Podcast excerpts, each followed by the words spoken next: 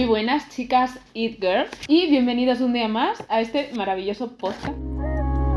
Empezamos si quieres. Vale. Vamos a hablar eh, un poquito sobre la sororidad.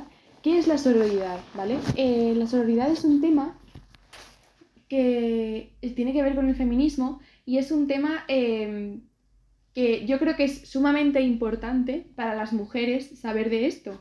Y es cuando eh, tú dejas de ver a las mujeres como competencia. Porque un efecto del machismo en las mujeres, porque las mujeres también pueden ser machistas, que nos veamos entre nosotras como competencia, como si tuviéramos que competir por los hombres. Cosa Sí, que sí. lógicamente es estúpida. ¿Qué opinas? Que a día de hoy pasa muchísimo. O sea, yo en mi caso todavía me cuesta no ver a, a las mujeres como competencia. O sea, sí que hay momentos en los que, pues por la calle o en el gimnasio es como, uy, tengo que ser mejor que esta persona que no conozco de nada. Pero sí que ahora, pues dándome cuenta, digo, a ver, relájate. Sí, que eres totalmente diferente y deberías apoyarte en esa persona también porque mm, sois, básicamente estáis luchando por lo mismo. totalmente. O sea, eh, a mí me pasaba de pequeña, a mí me pasaba de pequeña que, que en el colegio había como chicas de clase que rompían sus amistades simplemente por gustarle a los chicos. En plan de, no, es que como este chico ha metido mierda sobre ti, pues le voy a dar la razón simplemente porque piensa que así como que le va a gustar. Y a mí eso me parece algo estúpido. No sé, lo más Sí. importante siempre son las amigas. O sea, los chicos y lo que te pueda gustar un chico y lo que te puedas pasar bien con los chicos, me parece algo estúpido. No sé qué opinas. Estoy Porque- totalmente de acuerdo. Al fin y al cabo, cuando tú conoces a una pareja, no sabes realmente si va a estar ahí toda la vida. En cambio, las amigas sí que sueles tener esa seguridad eh, de que van a estar mm, para ti en cualquier momento. Mm, Y si no lo están, es que no son amigas. literalmente. Y es muy cierto, o sea, yo la verdad que cada vez que he tenido una pareja o algo le- les he dicho, em, mis amigas están primero. O sea, hasta que yo no tenga tanta confianza contigo, mis amigas van a estar siempre antes que tú, Totalmente. porque se la han ganado. Sí, es que, eh, claro, es que para llamar a una persona que sea tu amiga se lo tienen que ganar. Entonces, Exacto. ¿cómo puedes tirar todo por la borda por un chico? Es que me parece algo increíble.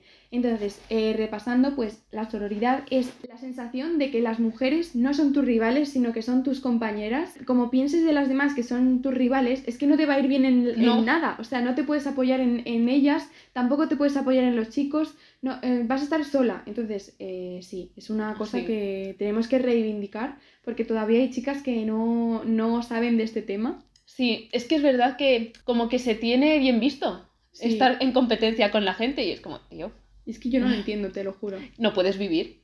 Totalmente. O sea, Vives en una constante eh, cárcel. Es como, quieres eh, ser siempre mejor y es como, no puedes. O sea, tú tienes tus límites y tienes que conocerlos y, y ya está.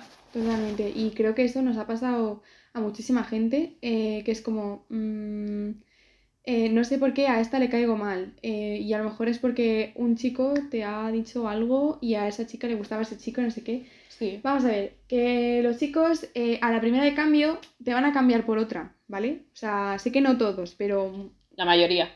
La mayoría sí. En cambio, en las mujeres nos tenemos que ver como un apoyo y como compañeras para luchar contra todos los la- el machismo y todo lo que los problemas que nos pone la sociedad hoy en día. Entonces, Sí. eso.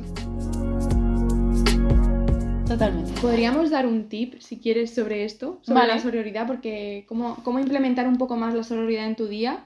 Que realmente eh, si tú intentas no competir, vas a sacar lo mejor de ti misma y de la otra persona.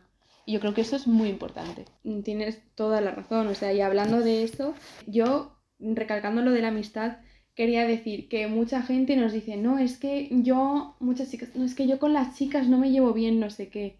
A ver, ¿cómo pretendes llevarte bien y tener una amistad duradera y de apoyo y de compañerismo si estás viendo a las demás como una competencia, como a la primera que ves a una chica, como Sí. que la miras mal, siempre, ¿sabes? Es que es imposible, es que no te va a salir bien la jugada ni de broma, ¿sabéis?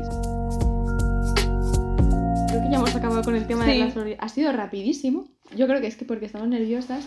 Así que vamos a dar paso a la nueva sección que vamos a implementar en los próximos episodios una pequeña sección para dar espacio a chicas que hablen en las redes sociales sobre moda o cosas relacionadas. Así que damos paso a la sección con Carol, nuestra amiga, eh, ella lo tiene que empezar porque ella ha colaborado desde el primer momento. Sí.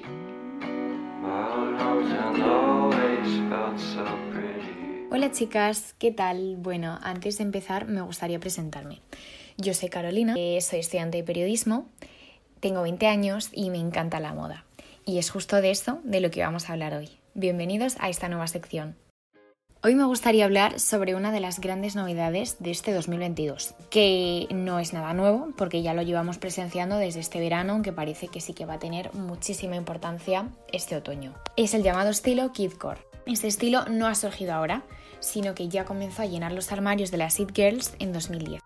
Y no es para menos, porque supone la creación de outfits divertidos y llenos de originalidad y creatividad que se apoyan en la nostalgia de la infancia, principalmente de los años 90. Este estilo kidcore se basa en prendas que son rebosantes de color o más bien de colores, las prendas arcoiris son las protagonistas de todos los outfits kidcore, que dan muchísimo pie a la creatividad de cada una de las It Girls. Complementos como muñecos, accesorios capilares como pinzas de mariposas de múltiples colores, pequeñas mochilas, calcetines con tus personajes de dibujos animados favoritos, leotardos, sneakers altas, completan estos outfits que nos trasladan a nuestra infancia. Aunque el kidcore tiene mucha influencia del estilo indie kid o decora, no es lo mismo y no debemos confundirlos. Sus principales diferencias residen en el hecho de que el indie kit tiene inspiración urbana y no requiere necesariamente del uso de mucho colorido, y el decora se basa en un exceso del uso de complementos y tiene su origen en el Japón de los años 90. Las redes sociales han influido en el auge de esta tendencia. TikTok ha sido la plataforma de referencia donde influencers como Maddie Montes o Angela Mariano visualizan este estilo y ofrecen las claves para ser toda una Kidcore It Girl. Además, el hashtag KidCore en Instagram cuenta con 746.000 publicaciones, lo que demuestra que el KidCore Style ha llegado para quedarse.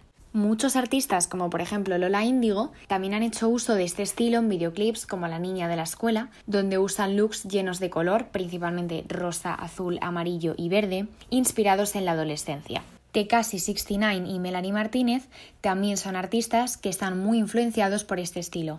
Incluso Britney Spears en el videoclip de Baby One More Time también se basa en el kidcore para su propio look. Si quieres iniciarte en este estilo, yo te recomiendo que acudas a Claire's. Es una tienda donde podrás encontrar accesorios y complementos relacionados con el estilo kidcore. También podemos encontrar más ropa y complementos kidcore en tiendas online como pueden ser Amazon, Redbubble o Shane. Y hasta aquí la sección, espero que os haya gustado y que os haya hecho aprender algo más sobre ese origen y la base de este estilo kitcore que se encuentra en tendencia desde verano y que está clarísimo que ha llegado para quedarse. Un saludo de parte de Carolina It Girls. Hasta otra semana.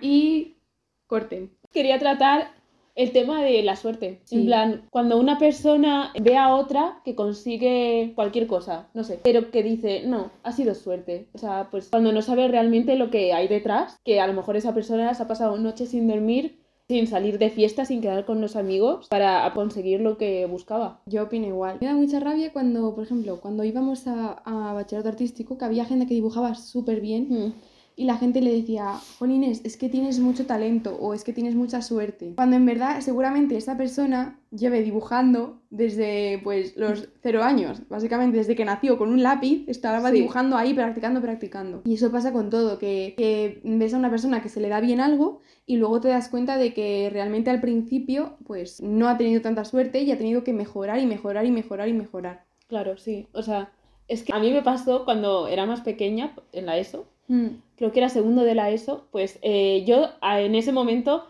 no sabía dibujar, o sea, dibujaba así más o menos lo que podía, pero eh, no sabía ni siquiera que me quería dedicar, o sea, no era ni artes ni nada, o sea, yo quería ser veterinaria, o sea, no tenía nada que ver. Y me acuerdo pues que cuando hacíamos que teníamos que leer un libro y luego rellenar pues unas hojas pues eh, teníamos que hacer como la portada del libro y podías o poner solo el título o dibujar algo. Y yo siempre me molaba mucho dibujar algo. Bueno, Mm. pues eh, me acuerdo una vez que era de Platero y yo, dibujé al burro. Pero claro, o sea, lo dibujé estilo Disney, sin genitales.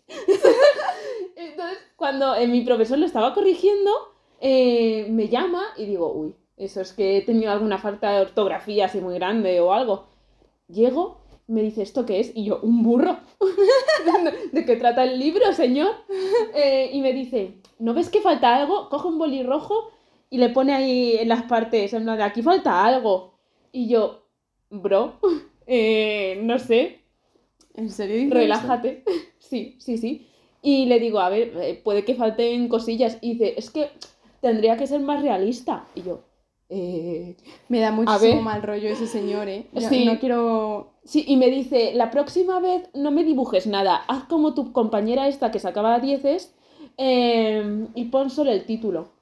Porque para darme esto mejor no me entregues nada. Y no te dediques nunca al arte porque mm, se te da un poco mal. Bueno, Yo- pues ahora ella diseña personajes y es diseñadora de personajes y, Sí. y de diseño gráfico también, así Sí. que... Un besito. Sí, o sea, eso me, me parece increíble, tía. Porque es que, ¿cómo puede un profesor hacer eso? Encima, seguramente ese profesor no sabía dibujar. No, no, claro que no. O sea, dibujaba monigotes en la pizarra Bueno, para explicar está. las cosas. Es que me parece increíble. Sí, y es que encima, no sé, yo antes era una persona que me decían cualquier cosa y me lo tomaba muy personal. Mm. Entonces cuando me dijo eso de mi dibujo era como, joder, qué mal lo he tenido que hacer, o sea, que me dio hasta vergüenza. Ya. Cuando yo estaba súper orgullosa de mi dibujo, o sea, que me, me lo había currado, ¿sabes? Y por no ponerle unos malditos genitales que dices tú, es que, ¿qué pintan ahí? Totalmente. No sé. Pero sí, y tú cuéntame, alguna. Y en general, sobre cualquier persona que tenga éxito, tía, ¿tú no te has dado cuenta que, por ejemplo, estirando el chicle, ¿vale? Mm. El podcast de estirando el chicle, que me Sí. encanta, que las amo. Cada, cada dos por tres que tienen como un éxito, que llenan el, un, un estadio para que la gente vaya a verlas, como que la gente, las quejas que hay es, no, es que qué suerte tienen, es que han tenido suerte, o cualquier mujer que ha llegado como alto, entre comillas, por ella misma y trabajando duro, llega cualquier gilipollas y le dice, no, es que ha tenido suerte, no sé qué. No, Vale, puede que haya tenido suerte, pero el trabajo que ha tenido detrás no, mm, no se lo quites, ¿sabes? exacto, o sea, se la han currado de alguna manera y, y sí, o sea, siempre estará la suerte por ahí. Pero como en cualquier cosa, como cuando te contratan en un trabajo, o sea, muchas veces es más que nada suerte, no por experiencia ni nada. Que Total. le haya pillado un buen día al jefe y ha dicho, ah, pues me parece bien. Me caes bien Cosas y ya así, está. sí. Sí. Y no sé, y es que eso me, me he dado cuenta de que pasa muchísimo con las mujeres. Tenemos también unos tips para Sí. vosotras eh, para que dejéis de ver como algo inalcanzable la, la vida, ¿vale?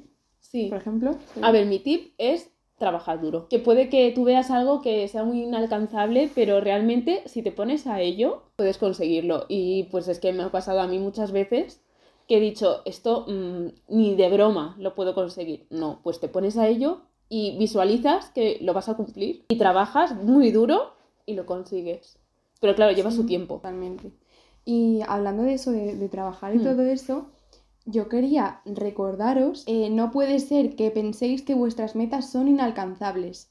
Porque en el momento que tú piensas que tu meta es inalcanzable, es que no vas a, no, ni, se- ni te- se te va a pasar por la cabeza ponerte a trabajar para llegar a ella, sino que tienes que pensar que tu meta es algo fácil, que es algo que puedes conseguir de aquí a X, a tres años, por ejemplo. Y así puedes empezar a crear tu estrategia para poder conseguirlo. Sí.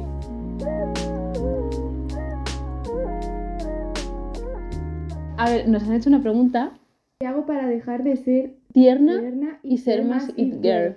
Mira, te voy a decir una cosa, ¿vale? Si tú eres tierna, ¿por qué tienes que cambiar eso? ¿Es verdad? O sea, Complementa lo it girl. Claro, o sea, quiero decir, es tu esencia. Lo que te va a hacer una it girl es realmente coger las cosas que te hacen única y aprovecharlas al máximo. Es sacarte partido. Exacto, o sea, y ser tierna no tiene nada de malo. O sea, en algún modo todas somos tiernas. Totalmente. Así O que sea, de hecho, eh, creo que es una cosa incluso buena. sí, Así que no te preocupes. sí, sí. Bueno, Inkers, muchísimas gracias por haber escuchado este episodio. Esperemos que esta idea de la moda y de dar un espacio y una sección a, a la moda os guste. Tenemos Pinterest, Instagram, Spotify, Apple Podcast y que esperamos que os guste la nueva sección de momento, o sea, de momento Inkers, sí, de las de las chicas que van a explicar cosas sobre moda. Sí, O sea, todo sea por la moda. Y que os queremos muchísimo. Y nada, Y nada, pues muchas gracias por escucharnos, por estar hoy aquí presentes en, en todas partes, sí. por vernos. Esperamos que os lo hayáis pasado muy bien, que os hayáis sentido muy cómodas, Mm. porque nosotras la verdad que lo hemos disfrutado. Sí, yo me lo he pasado genial, ¿eh? Sí, porque Ha sois un muy- público excelente. Sí, ha sido, ha sido muy, muy diferente. Sí, Así que bueno, chicas. muchísimas gracias